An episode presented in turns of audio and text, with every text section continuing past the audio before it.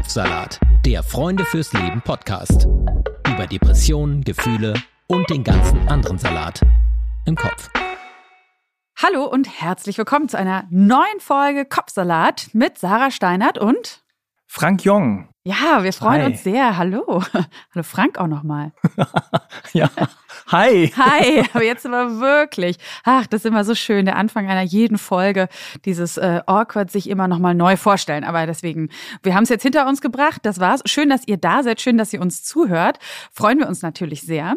Und äh, wir wollen heute über ein, äh, ja, ihr kennt das ja von uns, nicht so freudiges Thema sprechen, aber äh, zumindest über ein Thema oder äh, genauer gesagt eine Krankheit, von der man neben all den psychischen anderen Krankheiten noch vielleicht am ehesten denken könnte, dass sie so ein bisschen was Glamouröses hat. Manche würden vielleicht auch sagen, sie ist ein bisschen sexy, aber ist es natürlich nicht. Interessanterweise aber ist sie, glaube ich, die Krankheit, die am häufigsten auch dargestellt wird, oder zumindest ist mein subjektiver Ein äh, Eindruck, in Serien, äh, Stichwort Homeland äh, oder auch Modern Love, äh, die auch immer wieder von prominenten Personen für sich beansprucht wird. Und zwar ist die Rede von der bipolaren Störung. Eine bipolare Störung ist eine Mischung aus Depression und Manie. Und die Betroffenen haben in manischen Phasen Anflüge von Größenwahn, fühlen sich meistens aber auch wahnsinnig gut. Und dann folgt natürlich irgendwann das böse Erwachen. Ja, und über diese Krankheit, über diese extremen Gegensätze und vielleicht auch so ein bisschen darüber, warum sie denn auch medial häufiger als andere Krankheiten oder gerne porträtiert wird, darüber wollen wir in dieser Folge sprechen. Genau, und wir sprechen aber nicht alleine darüber, sondern haben uns einen Gast eingeladen, der tatsächlich Ahnung davon hat. Und zwar wie? Und zwar ist das Dr. Astrid Freisen, Fachärztin für Psychiatrie und Psychotherapie. Sie hat 2014 die Arbeitsgruppe Selbst betroffene Profis innerhalb der Deutschen Gesellschaft für bipolare Störungen gegründet, weil sie selbst an einer bipolaren Störung ja, leidet, in Anführungszeichen. Und äh, ja, Astrid ist heute hier zu Gast. Sie kennt die Erkrankung, bipolare Störung so quasi von allen Seiten und Facetten. Und herzlich willkommen, Astrid. Ja, super, danke schön. Ich freue mich, dass ich da sein darf. Ja, Astrid, wir freuen uns auch, dass, du, äh, dass wir äh, dich erreichen, denn du bist ja gar nicht in Deutschland, sondern du bist in Reykjavik. Genau, ähm, ich lebe seit April letzten Jahres mit meinem Mann in, auf Island und ähm, bin hier als Oberärztin an der Uniklinik tätig und ähm, schaue jetzt gerade hier aus meinem Fenster und sehe die isländische Skyline, die Skyline von Reykjavik. Und ja, das ist schöner als das, was ich aus meinem deutschen Arztzimmer gesehen habe. Ja.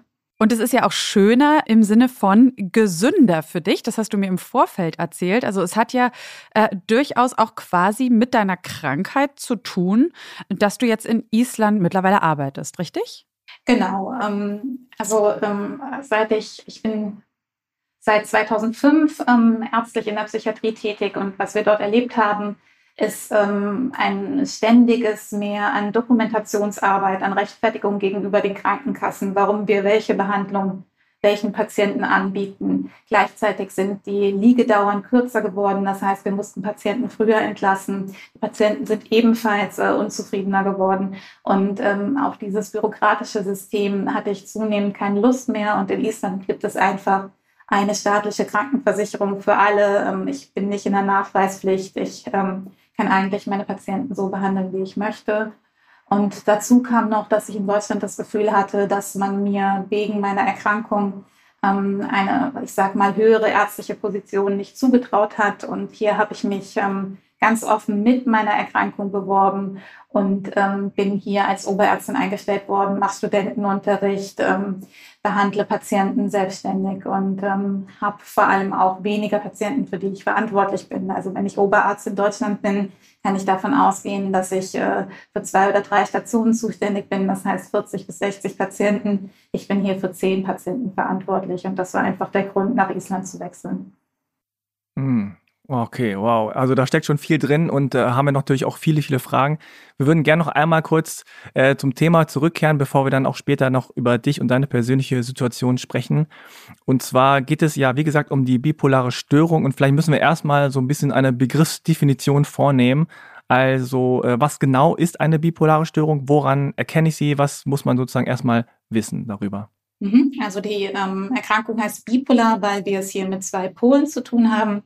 Ähm, auf der einen Seite die Manie, auf der anderen Seite die Depression. Ähm, früher hieß das Ganze, ganze manisch-depressive Erkrankung. Ähm, während einer Manie ist es so, dass ähm, ganz viel Energie da ist, ganz viel Antrieb, große Projekte werden angestoßen, unglaublich viel Geld wird ausgegeben. Ähm, viele Menschen in der Manie haben einen sehr gesteigerten Trieb, andere Menschen kennenzulernen, auch eine gesteigerte Sexualität und fühlen sich erstmal dabei ähm, sehr unbesiegbar, sehr gut. Ähm, manchmal wird es dann noch das so, dass eine gewisse Reizbarkeit dazu kommt. Es gibt sehr viele Konflikte und wenn es ganz schlimm ist, können psychotische Symptome dazukommen. Also äh, zum Beispiel, ähm, ich bin auserkoren als Retter der Welt, ähm, die, die Welt gegen die Aliens zu verteidigen oder Sachen in diesem Sinne.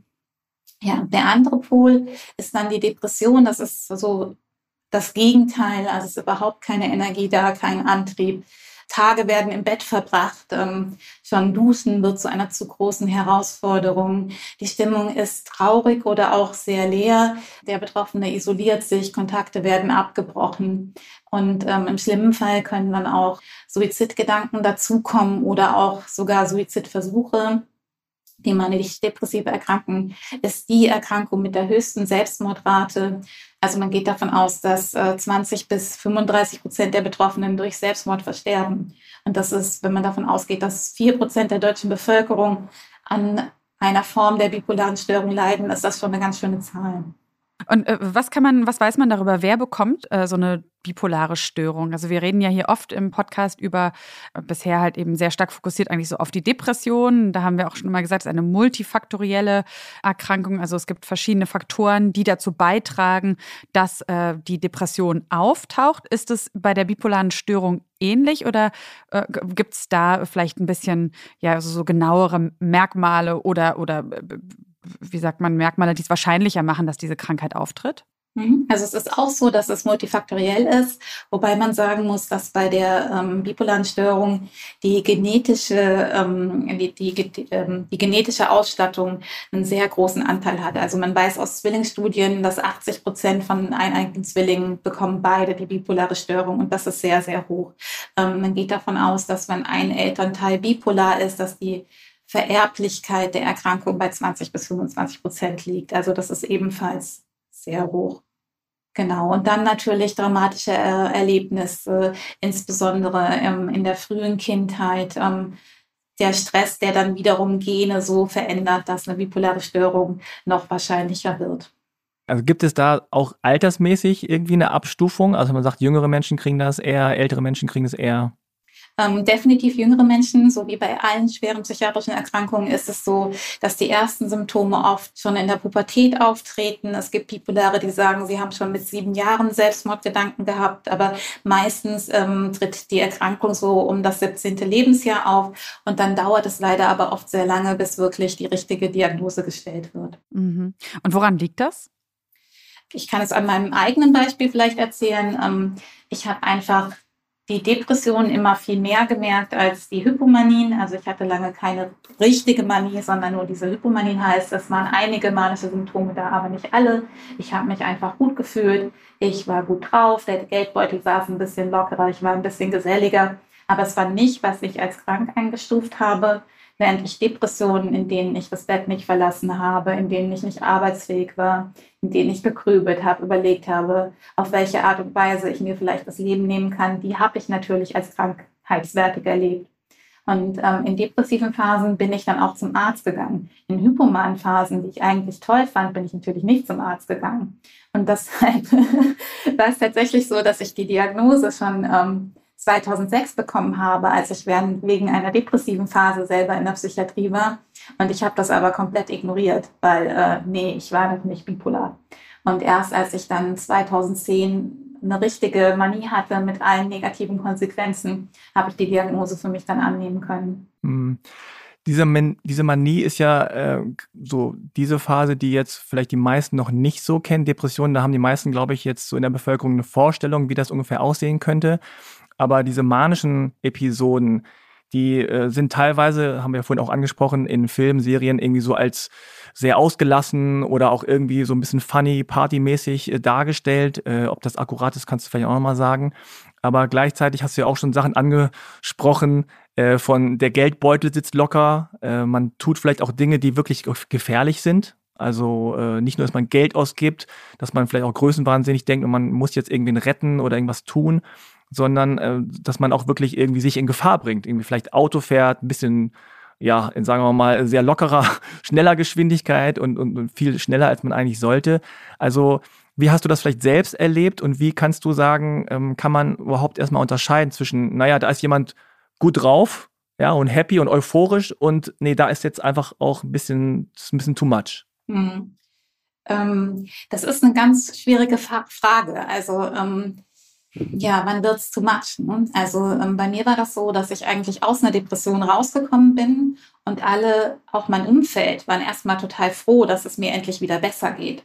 Und ähm, dann habe ich als erstes, glaube ich, angefangen, ganz viel Kontakt aufzunehmen zu irgendwelchen Leuten aus der Schulzeit, mit denen ich seit Jahren nicht mehr gesprochen habe oder war auf einmal in irgendwelchen Internet ähm, ja, damals gab es noch Wer kennt wen, keine Ahnung, das gibt es glaube ich gar nicht mehr. Also auch da war ich auf einmal aktiv und ähm, das war eigentlich so gar nicht mein Ding, ja. Und ähm, dann, ach, dann habe ich angefangen, unglaublich viel Party zu machen und die Nächte durchzumachen und ähm, ja, das, also das war, ja, also es war alles noch ganz okay, ein bisschen mehr als normal und dann wurde es irgendwie richtig schräg, ja. Also du hast das mit dem Autofahren angesprochen, Frank. Ähm, ich bin eigentlich eine sehr vorsichtige Autofahrerin, immer eher sehr zurückhaltend und da bin ich irgendwie mit dem Auto mit 210 über die Autobahn. Ich habe nie so viele hm. Strafzettel gekriegt wie während meiner Manie. Wow. Also ich konnte oh, die wirklich krass. sammeln.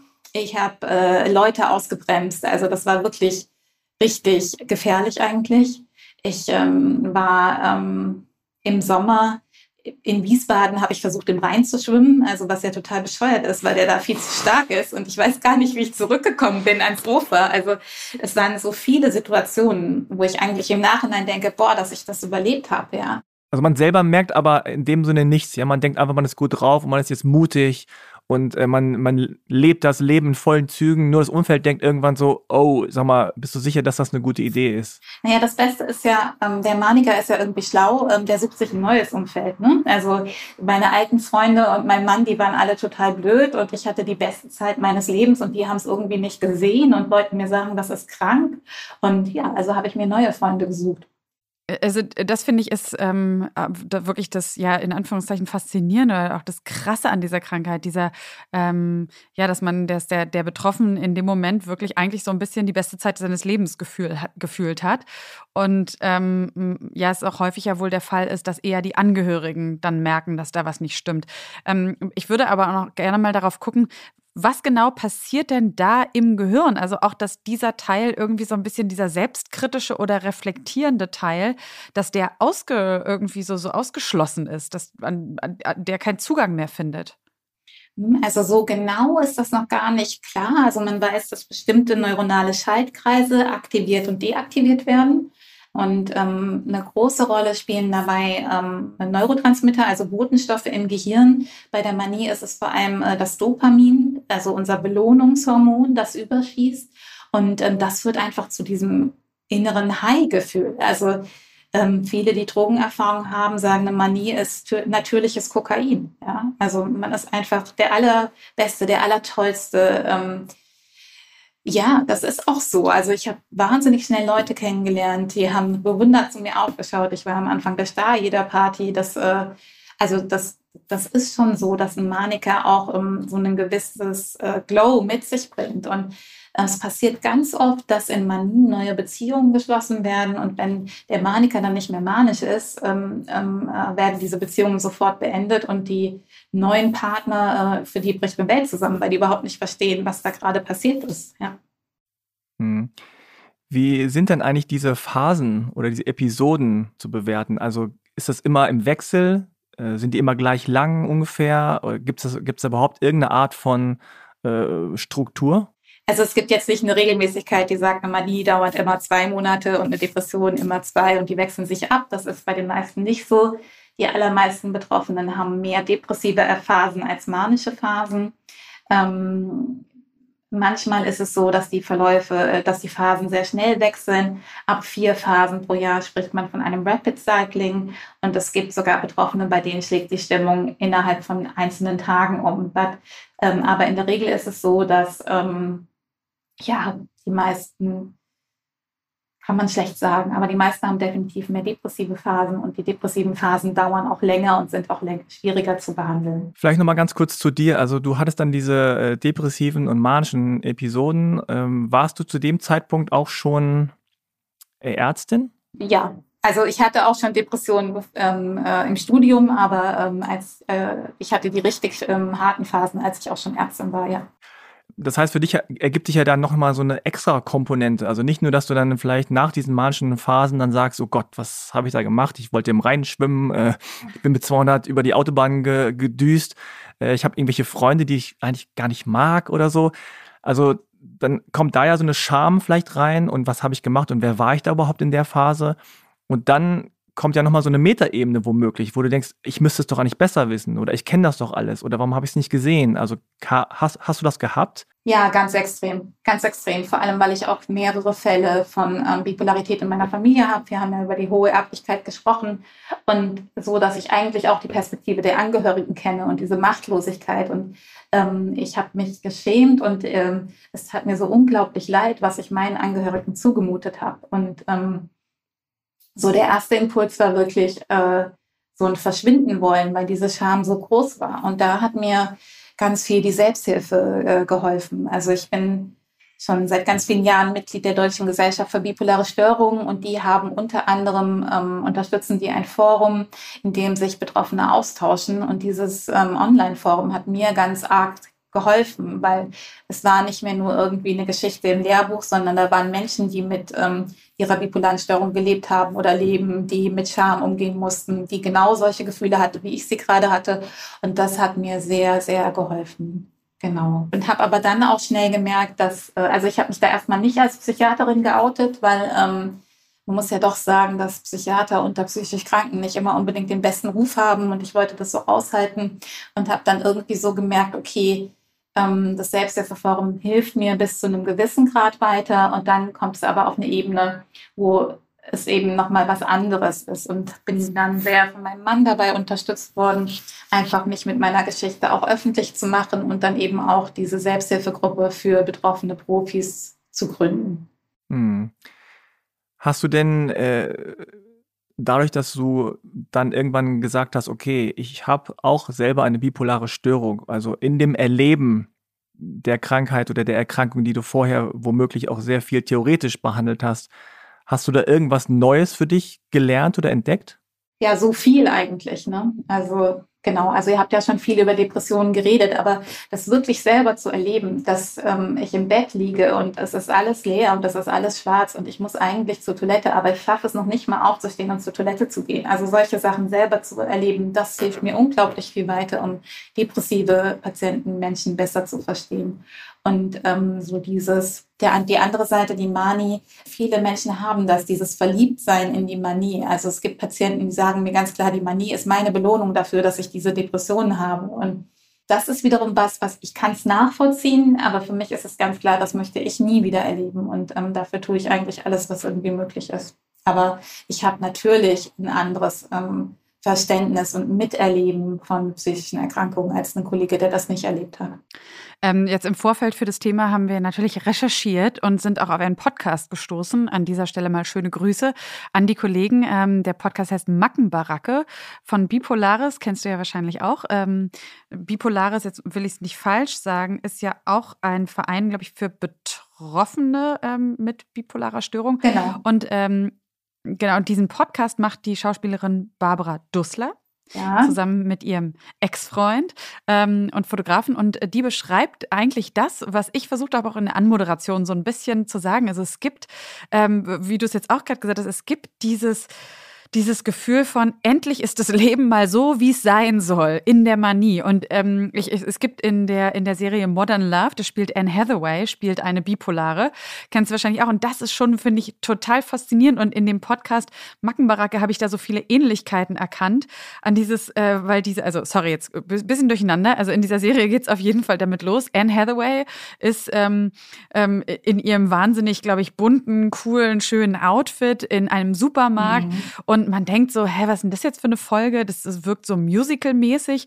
Um sie herum sind ganz viele Leute, die ihr quasi zu tanzen, zu spielen. Und dann trifft sie noch diesen Typen am Obst und das, und das funkt sofort und, und alles float und es ist so geil und so leicht und, hm, und ähm, das fand ich schon eine verrückt, jetzt im Nachhinein würde ich sagen, eine verrückt gute Darstellung eigentlich davon, wie sich eine Manie anfühlt und warum eine Manie erstens für die Betroffenen wahrscheinlich schwer zu identifizieren ist und zweitens, warum auch Leute daran so hängen können. Mhm. Ähm, findest du, das ist akkurat und ist das eben auch dieser Grund, warum äh, viele wirklich sagen, nee, daher hänge ich eigentlich dran? Weil es ist auch geil. Ja, Absolut. Also ich fand diese, äh, ähm, diese Folge mit Anne Hathaway auch wirklich richtig gut und ähm, äh, Im Gegensatz zu ähm, Barbara Dussler und ihr habe ich kein Musical im Kopf, aber ich habe auch einen Soundtrack. Also wenn ich manisch bin, habe ich auch einen Soundtrack und ähm, bei mir wird es dann ähm, sehr hart. Also ich höre auch sonst ganz gerne ähm, mal Alternative Sachen oder so, aber dann ist es dann ähm, ähm, Rage Against the Machine oder ähm, Slipknot oh, okay. sogar. Also das wird dann schon richtig hart. Okay. Und, ähm, genau, und das, also ja, es gibt einen Soundtrack, wenn ich in der Manie bin. Und ähm, diese Szene mit Anne Hathaway, ähm, also das war, mir war klack sofort klar, als ich diese Klamotte im Supermarkt sah, okay, es geht jetzt hier um eine Manie und wahrscheinlich Ach, um eine bipolare Störung. Ja, absolut. Und ähm, sprechen wir über Medien, also auch die Darstellung von, ähm, von Homeland, ähm, wo dann auch die psychotischen Symptome dazukommen und wo es dann eben nicht mehr schön ist, sondern wo es dann auch sehr spooky wird und sehr, ähm, ähm, sehr äh, bedrängend. Also auch das finde ich wahnsinnig gut dargestellt. Insofern, ähm, das sind jetzt zwei Beispiele dafür, die das gut ähm, hinkriegen und ähm, genau so. Also ich meine, ähm, sich schnell zu verlieben und ein tolles Date zu haben, das ist ja auch erstmal nett. Ne? Und warum sollte ich das verändern? Aber genau das, was du dann sagtest, man sieht dann auch die Schattenseiten. Genau. Genau, und die Schattenseiten, das ist natürlich so ein bisschen das Fiese, das steckt ja schon auch, also wirklich ist es wirklich so gemein irgendwie, weil man so kurz auch bei, genau, Homeland Carry, da denkt man auch so, ja, so also so ein, ein, ich sag mal, so ein gewisser vielleicht ähm, äh, ein Wunsch nach diesen euphorischen Zuständen hat ja wahrscheinlich jeder. Also das ist, glaube ich, voll normal. Ne, so mal, deswegen dachte, meinte ich ja auch so dieses Leben, wie es sein sollte. Das denkt vielleicht auch manchmal ein gesunder Mensch. Ähm, und auch Carrie, wenn sie dann so genial ist und die Zusammenhänge versteht und so weiter und so fort. Und das ist vielleicht auch, könnte man sagen, so eine große Lebenserkenntnis. Äh, es heißt ja auch oft so, ein glückliches Leben ist kein Leben mit Dauerfeuerwerk. Also das ist quasi ein Dauerfeuerwerk und eine, eine Manie ist ja eigentlich ein Dauerfeuerwerk im Kopf. Das ist einfach einfach nicht möglich. Genauso wie es nicht möglich ist, auch, sage ich mal, für einen äh, psychisch gesunden Menschen immer super verliebt zu sein. Also diese Ausnahmezustände sind Zustände, die Zustände sind, die also auch wieder enden müssen. Ähm, und in, der, in den Serien sieht man halt eben, und das ist ja eben auch dann das Kernmerkmal der bipolaren Störung, dass das so, das so fies, so direkt gekoppelt ist an das andere Extrem. Und das ist so schwer zu verstehen, glaube ich. Und vielleicht können wir da auch nochmal so ein bisschen drauf gucken, auf, ähm, weil wir ja auch viel uns mit Vorurteilen auch hier im Podcast beschäftigen. Ne, dass dann vielleicht Leute auch von außen denken, ja, aber jemand, der so super drauf manchmal ist, dem nehme ich dann vielleicht auch gar nicht ab, dass er in der Depression dann wirklich auch schlecht drauf ist. Also sind das auch so Vorurteile, mit denen deine Patienten oder du auch vielleicht zu tun hattest? Ich habe jetzt natürlich so ein bisschen das Glück, dass äh, viele in meinem Umfeld sich in irgendeiner Weise beruflich mit ähm, psychischen Erkrankungen beschäftigen. Ne? Also insofern habe ich das jetzt in meinem Umfeld nicht so viel erlebt, sehe das aber manchmal bei Patienten, vor allem bei den wenigen Patienten, die wirklich viele Hypomanien haben. Und wenn die dann mal depressiv sind, das Umfeld so sagt, ja, geh doch einfach mal, mach doch mal wieder eine Reise oder ach komm, mach mal einen Wellness-Tag, dann wird's schon wieder oder ach, ähm, du musst doch nur mal irgendwie mehr Sport machen oder ins mal schwimmen gehen und dann wird es wieder. Und das ist eben nicht so. Also ich sag's nochmal, die äh, Rate an Selbstmorden ist in der bipolaren Störung die höchste an psychiatrischen Erkrankungen und das ist einfach also das muss man einfach sehr ernst nehmen. Man muss vielleicht auch nochmal kurz verdeutlichen, dass diese manischen Episoden ja auch nicht immer nur so total cool und äh, effektiv und äh, irgendwie produktiv sind, sondern im Gegenteil sind viele destruktive Geschichten, die da passieren. Du hast ja ein paar schon angesprochen. Also es ist nicht nur so Party Party und danach so ein bisschen oh, so ein Katergefühl, sondern es ist auch in der Party, äh, es geht man zu weit und ist äh, da destruktiv. Wie ist es denn bei dir gewesen? Also wann kam der Punkt, wo du dann selber vielleicht auch äh, dir eingestanden hast oder vielleicht hat auch jemand von außen dir gesagt, so jetzt reicht also wo war der Punkt, wo du gesagt hast, okay, ich muss da was dran ändern? Also eigentlich war das total schräg, weil ich habe dann gesagt, okay, ich gehe in eine Klinik und bin aber in die Klinik gegangen und habe gesagt, ich bin depressiv. Und ähm, das ist total witzig, weil ähm, der Aufnahmebefund, äh, den hasse ich ja, und da stand dann auch wirklich drin, dass ich depressiv war. Ich hatte eigentlich so eine gemischte Episode am Schluss. Das heißt, es waren noch manische Symptome da, aber auch schon ein bisschen depressive Symptome. Und ähm, ich habe irgendwie nur die depressiven Symptome erstörend wahrgenommen und wollte mich dann behandeln lassen. Und ähm, ja, war dann irgendwie in der Psychiatrie und habe einfach lange einfach so weitergedacht, okay, du bist jetzt depressiv und deshalb hast du jetzt eine Behandlung und habe es dann auch meinen Behandlern nicht so einfach gemacht, wollte nur bestimmte Sorten von Medikamenten und solche Sachen. Und ähm, dann kam das so langsam, dass ich verstanden habe, okay, nee, das war jetzt irgendwie nicht eine Depression, was du da hattest. Und ja, dann, wenn dann der Blick äh, aufs Konto verrät, dass irgendwie ähm, ja, dass äh, die Grundlage fürs bisherige Leben einfach so verschwunden ist in ein paar Monaten und äh, wenn es äh, als dann darum ging, irgendwie zu versuchen, meine Ehe zu retten und wichtige Beziehungen zu retten, dann war mir dann sehr schnell klar, dass das eben nicht eine normale Depression war, sondern eine richtig schwere Manie. Hast du da, geht vielleicht ein bisschen zu weit die Frage, aber hast du da auch ein bisschen versucht, diese Manie zu schützen? Also irgendwie so für dich, so nach dem Motto, das bin ich, so möchte ich auch gerne sein. Ich möchte gerne die lebensfrohe, mutige Person sein? Äh, ich, ich, ähm, ja, wie, wie, beantworte ich das? Ähm, also diese Person, die diese krassen manischen Sachen gemacht hat, das war nicht ich. Und ich habe aber trotzdem ähm, Entscheidungen getroffen in der Manie, zu denen ich auch heute noch stehe. Insofern war ähm, die Manie. Was sind das zum Beispiel? Ja, das ist jetzt Das sind jetzt sehr private Dinge. Also es sind schon, ähm, das sind schon ähm, ja. schwierige Entscheidungen gewesen. Ähm, ähm, genau. Und ja, also es ging darum, gewisse Beziehungen auch, die ich dort beendet habe, blieben auch beendet. Und ähm, genau. Also für mich war das im Nachhinein ähm, alles, was dort passiert ist, so schrecklich, dass für mich klar war, das möchte ich nicht wieder erleben. Und ich werde alles tun, dass ich das nicht wieder erlebe. Also so dieses Verliebtheit in, in die Manie, das habe ich nicht so und ähm, ich verzichte dann auch auf die Hypomanie, weil ich viel zu viel Sorge habe, das könnte in eine Manie kippen und habe ein normal glückliches Leben. Mhm. Ja. Und du nimmst aber auch Medikamente, ne? Genau, ja. Also ich ähm, nehme einen Phasenstabilisierer und ähm, das funktioniert bei mir ganz gut. Ich nehme Lithium und damit komme ich gut zurecht, Gott sei Dank. Und ist es so, dass man das auch sagen kann, dass quasi die Behandlung von einer, von einer bipolaren Störung schon eine lebenslange mit Medikamenten in den meisten Fällen ist? Ist so, ja. Also es gibt äh, einige, es kommt immer ein bisschen drauf an, wie schwer die bipolare Störung ist. Also ähm, habe ich jetzt wirklich Manien und tiefe Depressionen oder sind das mehr so Schwankungen? Dann geht es vielleicht auch ohne Medikamente. Ähm, es gibt auch Bipolare, die ohne Medikamente leben, die aber ihren Lebensstil entsprechend angepasst haben, also die vielleicht nicht mehr arbeiten oder für viele Entschleunigung sorgen. Das gibt es durchaus. Aber die allermeisten Betroffenen, die ich kenne, nehmen Medikamente und brauchen auch die Medikamente. Ja. Und gibt es neben Medikamenten noch Dinge, die man ähm, verändern sollte oder verändern kann, damit es einem besser geht? Es ist bestimmt gut, ähm, eine Psychotherapie zu machen, auch um diese ganzen Dinge zu verarbeiten, die in äh, Depressionen und Manien passieren. Ähm, dann gibt es so gewisse Sachen, auf die man im Lebensstil achten sollte. Also durchschlafene Nächte, äh, durchgemachte Nächte ähm, sind zum Beispiel Gift für die bipolare Störung. Das heißt, also als bei mir dann die Diagnose klar war, habe ich zum Beispiel keine Machtdienste mehr gemacht, damit dieser Faktor nicht da ist. Generell geht es darum, dass das Leben so möglichst regelmäßig ist. Und das ist natürlich gerade wenn man jünger ist, so ein bisschen langweilig. Ne? Also wenn ähm, auch im Urlaub auch geachtet wird, dass genug Schlaf da ist, dass sich alles nicht zu sehr verschiebt. Ähm, das ist schon, ähm, das sind schon Einschränkungen, die da sind, auf jeden Fall. Hm. Ich würde auch gerne nochmal eigentlich so eine Checkliste machen, weil ich mich jetzt ähm, auch schon im Vorfeld oft gefragt, also ich habe mich natürlich auch sofort bei mir gefragt, oh Gott, habe ich vielleicht auch schon mal eine manische Phase gehabt, vielleicht eine Hypomanie, äh, weil wie gesagt, so ein bisschen kennt es ja, glaube ich, jeder, so euphorische Zustände im Leben. Und äh, wenn man eben selbst schon mal eine Depression hatte, dann ja, ist man vielleicht ja auch Ist man vielleicht dafür anfälliger, auch eine Manie mal zu haben und vielleicht an einer bipolaren Störung zu erkranken? Oder würdest du sagen, gibt es da dann doch nicht den Zusammenhang? Also ist es nicht wahrscheinlicher, ähm, ja, vielleicht eine bipolare Störung zu entwickeln, wenn man schon Depressionen hat? Äh, das ist jetzt eine, äh, eine, Frage, die ist ein bisschen tricky, weil ähm, wenn, äh, wenn man schon mal depressiv war, besteht natürlich das äh, theoretische Risiko, dass man auch eine bipolare Störung hat. Und ähm, ich habe ja schon gesagt, man hat eigentlich erst Depressionen und früher Depressionen so, dass, dass sich schon die Wahrscheinlichkeit erhöht.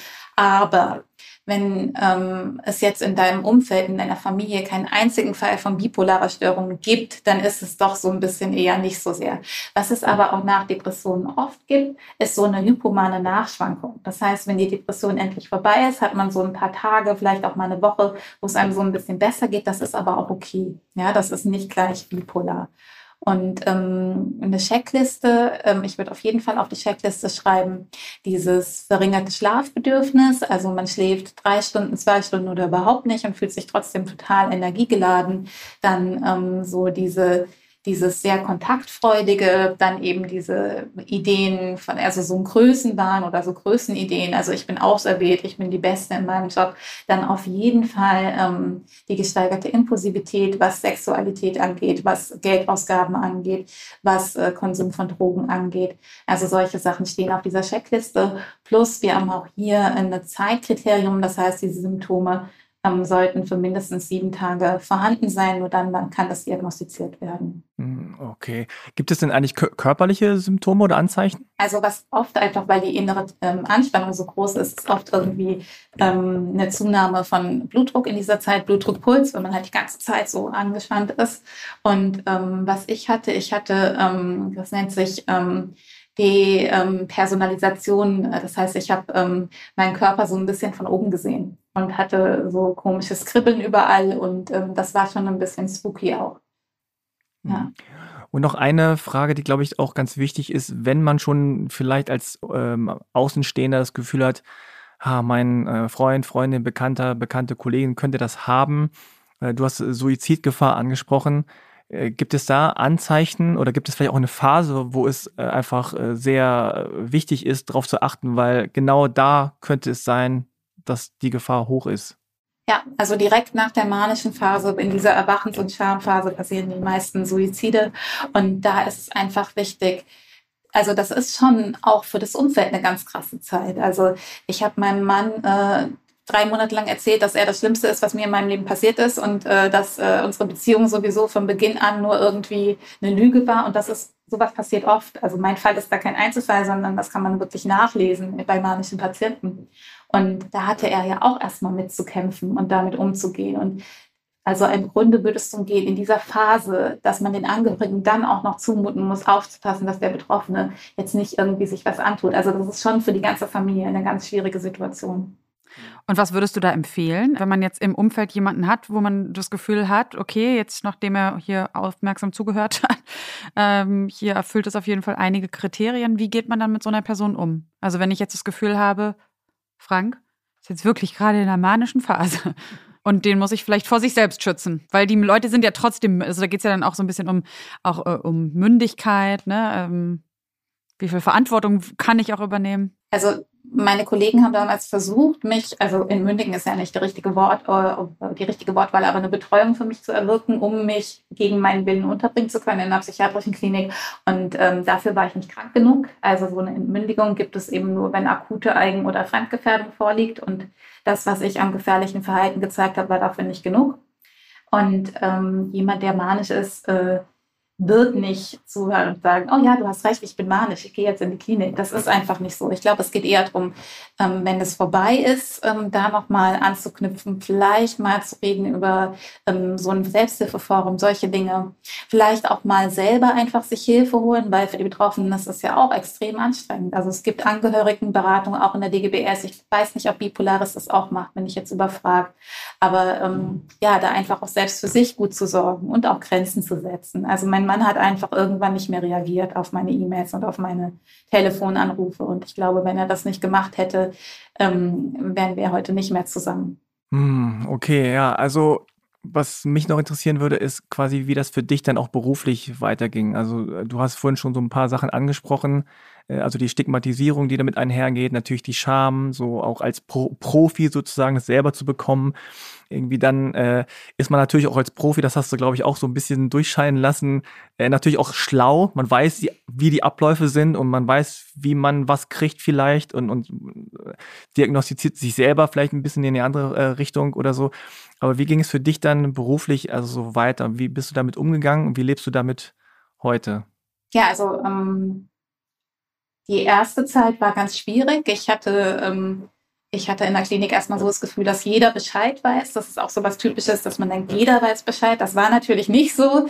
Und ich bin versetzt worden. Also ich bin während meiner Krankheit versetzt worden in eine andere Abteilung, was ich damals als sehr schwierig erlebt habe. Äh, Im Nachhinein war es aber, denke ich, richtig. Und ja, habe dann so langsam erstmal mein, mich selbst wieder aufbauen müssen. Und das hat wirklich, der Prozess hat mehrere Jahre gedauert, bis ich dann so drei Jahre später ähm, angefangen habe, an die Öffentlichkeit zu gehen. Und ich habe das erst gemacht, nachdem mein Facharzt rum war. Und ich habe das erst gemacht, nachdem meine Doktorarbeit fertig war, weil ich Angst vor Stigmatisierung hatte, weil es immer noch so ist, dass es ähm, viele in der Psychiatrie gibt. Es werden weniger, Gott sei Dank, die sagen, Selbstbetroffene haben in der Psychiatrie als Behandler nichts zu suchen. Und ähm, ja, ich ähm, war ähm, zwölf Jahre lang an der gleichen Klinik tätig und bin da schon immer unterstützt worden. Aber es war auch schon so klar, dass mir so signalisiert worden ist, also jetzt höher als äh, Fachärztin geht's hier aber nicht. Und ich habe irgendwann gedacht, nee, das, das will ich einfach nicht. Und war aber da zumindest mit meinen Vorgesetzten immer sehr offen, auch über meine Anti-Stigma-Arbeit und so weiter. Das wurde auch unterstützt, habe aber auch erlebt, dass ein Kollege, der auch bipolar ist, ähm, nicht übernommen wurde nach der Ausbildung, weil einfach gesagt wurde, er hat so viele kognitive Defizite. Und ich habe auch erlebt, dass sich ein bipolarer ähm, Kollege in der Zeit das Leben genommen hat. Also ich hatte auch so ein bisschen Glück, ähm, ja, Jetzt arbeitest du ja in Island und du hast ja vorhin auch gesagt, dass äh, die Arbeitsbedingungen da andere sind. Äh, was können wir denn in puncto bipolare Störung, aber vielleicht auch insgesamt an psychischen Erkrankungen vielleicht von Island lernen? Ähm, ja, sagen wir mal so ein bisschen das sozialistische Gesundheitssystem, was in vielen Dingen auch Schwächen hat. Also ich möchte jetzt nicht sagen, Island ist das gelobte Land, aber so dieses ähm, im Gesundheitssystem sind erstmal alle gleich. Also hier gibt es keine privaten Krankenversicherungen. Wer krank ist, kommt hier ins Krankenhaus, egal ob er Regisseur, Schauspieler, Autor oder Präsident ist. Also das ist auf jeden Fall, auf jeden Fall eine gute Sache. Und ja, wie gesagt, dass die Arbeitsbelastung äh, durch diese geringere Patientenzahl einfach weniger ist. Mhm. Also genau, das glaube ich, das kann man sich auf jeden Fall abgucken. Ähm, das ist ja auch ein Thema, was in Deutschland wirklich, äh, also die Überlastung der Kliniken, der, ähm, äh, überhaupt auch die Bezahlsysteme, Zweiklassenmedizin und so weiter und so fort. Da kann man echt sagen, da ist ganz schön viel noch ähm, zu tun für diese neue Bundesregierung oder wer auch immer meint, äh, da den Staffelstab mal in die Hand nehmen zu können. Jetzt vielleicht noch mal als allerletztes. Wir haben das jetzt immer schon mal so ein bisschen ähm, einfließen lassen, also wie äh, diese Krankheit auch popkulturell äh, verwertet wird oder behandelt wird. Aber was ja auch noch so ein, ein großes Klischee ist oder vielleicht auch eben nicht nur ein Klischee, dass besonders intelligente, kreative Menschen diese Krankheit haben was kann man darüber sagen? Also es ist natürlich nur so Beisp das Beispiel, ähm, auch zum Beispiel Kanye West, der dann irgendwie meint, er könnte jetzt Präsident werden und so weiter und so fort. Also Na, Jesus, ob, Jesus. Oder Jesus. Er denkt, er ist Jesus. Ach so, das denkt er. Ja, also jetzt nicht Präsident, lustig, sondern aber. nee, er sagt, er, er nennt sich ja Jesus. Also. Okay. Ja, siehst du, das habe ich so, das wusste ich noch nicht mal. Und trotzdem, aber dieses äh, ja, sehr, neigen sehr kreative, sehr intelligente Menschen eher dazu, diese Störung zu bekommen? Oder ist eher ähm, das auch ein Auswuchs der Störung, wie wir es ja schon gehört haben, dieser Größenwahn, dass diese Leute sich dann nach außen hin äh, als sehr intelligent oder wie auch immer vermitteln? Ja, das ist eine total schwierige Frage. Ne? Und es ist ja schon so, dass auch ähm, in älteren Zeiten immer wieder es hieß, besonders berühmte Leute wären bipolar. Ne? Ob das jetzt Hemingway ist oder Churchill oder Van Gogh oder wie auch immer. Ähm, so, ähm, ich bin leider nicht total kreativ und bin auch nicht mega clever. Also vielleicht habe ich was falsch gemacht, keine Ahnung. Ähm, ich glaube, es geht wirklich so ein bisschen um die Vermarktung. Und jetzt gerade so dieses Beispiel ähm, Kanye West finde ich, eher tut nicht viel für die bipolare Störung, weil ähm, was man ja denkt, ist, jemand, der bipolar ist, ist total verrückt und denkt, er wäre Jesus und äh, würde Präsident werden. Das hilft ja nicht. Ne? Es gibt durchaus Hollywood-Schauspieler, die gehen besser mit der Sache um und tun dann auch was für die Erkrankung. Aber so generell, ich würde das nicht zur generellen Wahrheit erklären. Also es ist schon so, dass es viele ähm, kreative Köpfe unter Manikern gibt, aber es gibt auch normale genauso viele Menschen mit einem ganz normalen Leben. Hm.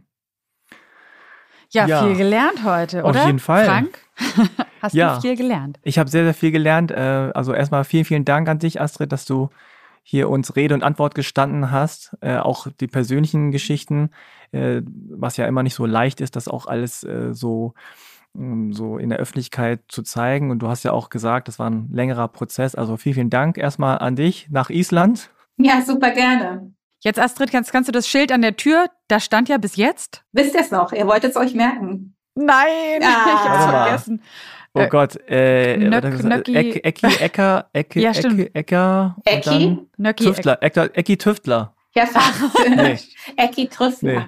Ecki Trüffler. Ecki Trüffler. Sag ich doch, Ecki, Trüffler. Heißt? Nicht stören, aber jetzt dürfen deine Patienten dich wieder stören, denn wir entlassen dich jetzt ja dann schon in den Feierabend und freuen uns wirklich sehr, weil ich meine, jetzt haben wir so ein bisschen despektierlich über Kanye West gesprochen, aber ähm, was es natürlich schon tut oder was wir auch versucht haben zu machen, ist, dass wir, ähm, äh, weil man ja so leichtfertig oft mit diesen Labels rumgeht, naja, er ist halt größenwahnsinnig, aber wenn er wirklich bipolar ist, dann ist halt eben auch dieser Größenwahn Ausdruck seiner Krankheit und das finde ich immer wieder wieder total wichtig, dass man, ja, dass man auch vielleicht oder wir mit unserer Arbeit dazu beitragen, dass wir nicht so schnell Schubladen aufreißen, Leute reinstecken, zumachen und denken, jetzt haben wir alles verstanden, sondern vielleicht auch lernen, mal ein bisschen genauer hinzugucken. Und das würde ich sagen, habe ich auch gelernt, dass man gerade bei der bipolaren Störung es ganz, ganz wichtig ist, auch für das Umfeld äh, mal ein bisschen genauer hinzugucken. Und das Gute ist wirklich so wie auch bei der Depression, äh, ne, es gibt mittlerweile ganz viele Checklisten auch im Internet, die wirklich helfen,